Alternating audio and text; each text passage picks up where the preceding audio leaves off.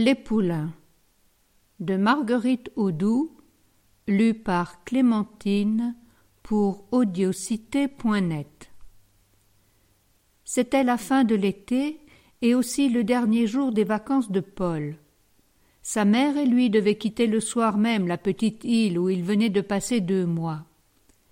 Pendant que sa mère terminait les paquets, Paul s'en alla courir une dernière fois sur la lande. Depuis qu'il était dans l'île, il avait appris à aimer les bêtes. Elles n'allaient pas par troupeaux comme dans les autres pays. De loin en loin, on voyait une vache ou un mouton le long des rochers. Il semblait à Paul que ces bêtes étaient là comme des naufragés attendant du secours. Dès qu'elles entendaient des pas, elles levaient la tête et appelaient de leur voix de bête.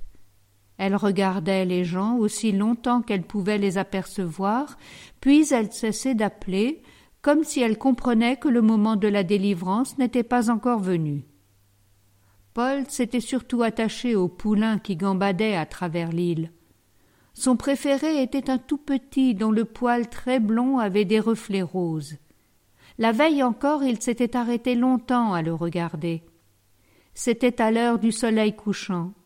Le poulain galopait en faisant des grâces, il baissait et relevait la tête comme s'il saluait le gros soleil rouge qui se couchait dans l'eau.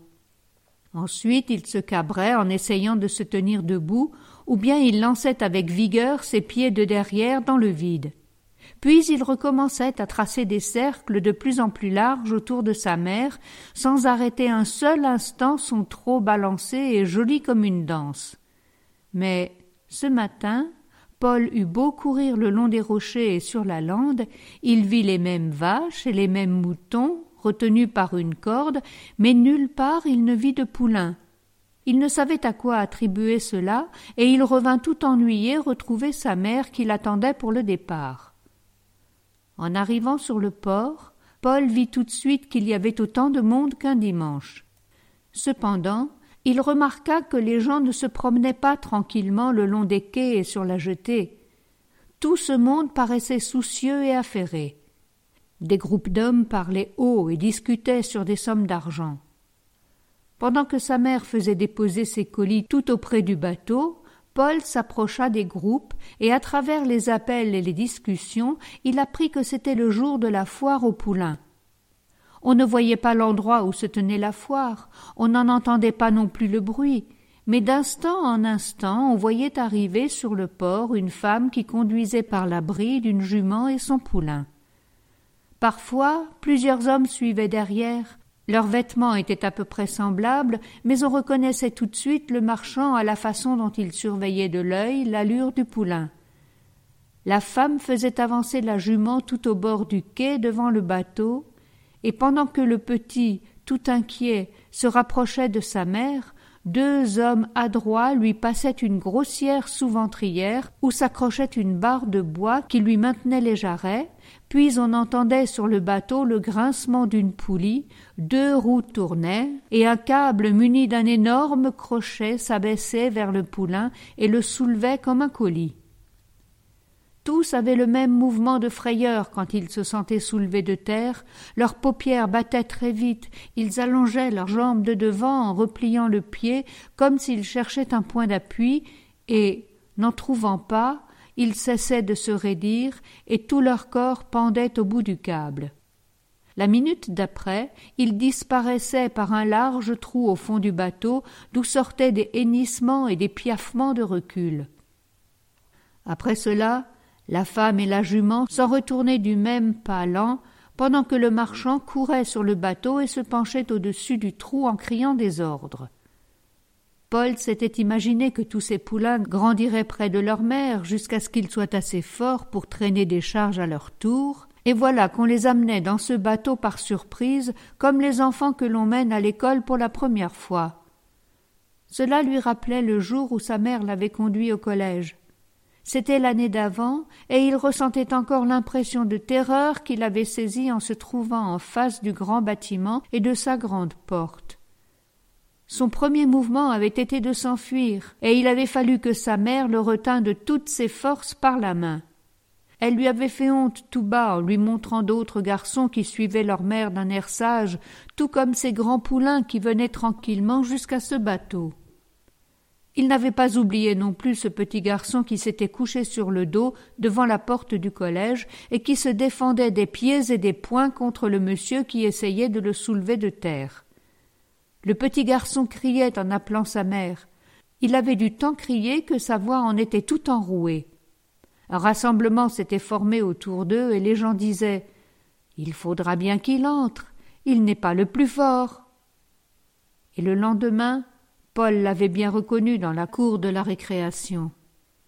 Paul pensait à toutes ces choses, et une grande pitié lui venait pour ses poulains que le bateau allait emporter et bientôt déposer dans des endroits inconnus.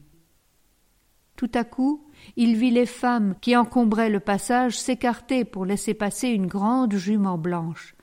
Elle marchait lourdement et cherchait à s'arrêter à chaque instant. La femme qui la conduisait s'arrêtait en même temps qu'elle, puis reprenait sa marche en disant à la bête Allons, viens donc. Paul reconnut aussitôt la mère de son poulain préféré. Le petit suivait tout affolé. Il courait autour de sa mère en poussant de petits hennissements qui ressemblaient aux cris d'un tout petit enfant. Le marchand le suivait et cherchait à lui enserrer la tête dans un licol blanc et rose, mais le poulain l'évitait d'un brusque recul ou d'un léger saut de côté. Le marchand commença de jurer. Il voulut que la femme fît un effort pour l'aider, mais elle resta droite et raide à la tête de la jument, en répondant Maintenant qu'il est à vous, Prenez-le comme vous pourrez. Je ne vous ai pas caché qu'il n'a jamais été attaché. Les femmes s'apitoyaient sur la petite bête, tandis que le marchand s'avançait sur la pointe de ses gros souliers avec le licol tout grand ouvert au bout de ses deux mains. Il tournait et revenait sur ses pas pour surprendre le poulain qui lui échappait toujours. C'était un gros homme pesant et maladroit. Des femmes riaient de lui, et Paul, qui le regardait avec colère, pensait tout au fond de lui-même qu'il avait l'air d'un ours essayant d'attraper un oiseau. Cependant, le poulain se sentit approcher deux ou trois fois, de si près qu'il chercha du secours auprès de sa mère. Il voulut d'abord se cacher sous son ventre, puis il essaya de lui monter sur le dos, et comme tout cela était impossible, il se colla contre elle et roula sa petite tête sous son cou pour y chercher une caresse. Ce fut à ce moment que le marchand le saisit. Quand le petit sentit la corde, il sauta des quatre pieds et se jeta de tous côtés, et Paul entendit encore les gens qui disaient Il faudra bien qu'il y vienne, il n'est pas le plus fort. Le poulain avait reculé jusqu'à un amoncellement de colis, et il restait là presque assis et secouant la tête de toutes ses forces pour échapper à la corde.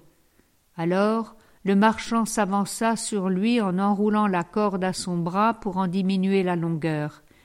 Il tira ensuite une mince cravache de dessous sa blouse et il en frappa le poulain d'un coup sec en disant entre ses dents serrées Avance donc, enfant de chameau. Le petit tremblait de tout son corps en avançant.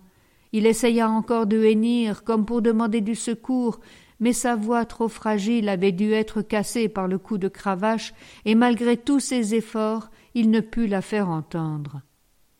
Sa mère tendit le cou vers lui, ses naseaux eurent un frémissement en rencontrant les naseaux délicats du poulain. Ses lèvres se mirent à trembler en s'allongeant, et elle les appuya un long moment sur la bouche de son petit, et Paul vit bien qu'elle lui donnait le dernier baiser, puis elle releva la tête et regarda la mer par-dessus le bateau. La femme aussi regarda la mer pendant que la chaîne grinçait et que le poulain se balançait au bout du câble. Quand il eut disparu au fond du bateau, elle fit tourner la jument vers la terre, et toutes deux s'en retournèrent lentement, comme très lasses. La femme marchait en écartant un peu les jambes, et sa jupe, qui se gonflait aux hanches, lui faisait comme une large croupe. Tiré 2 La fiancée nouvelle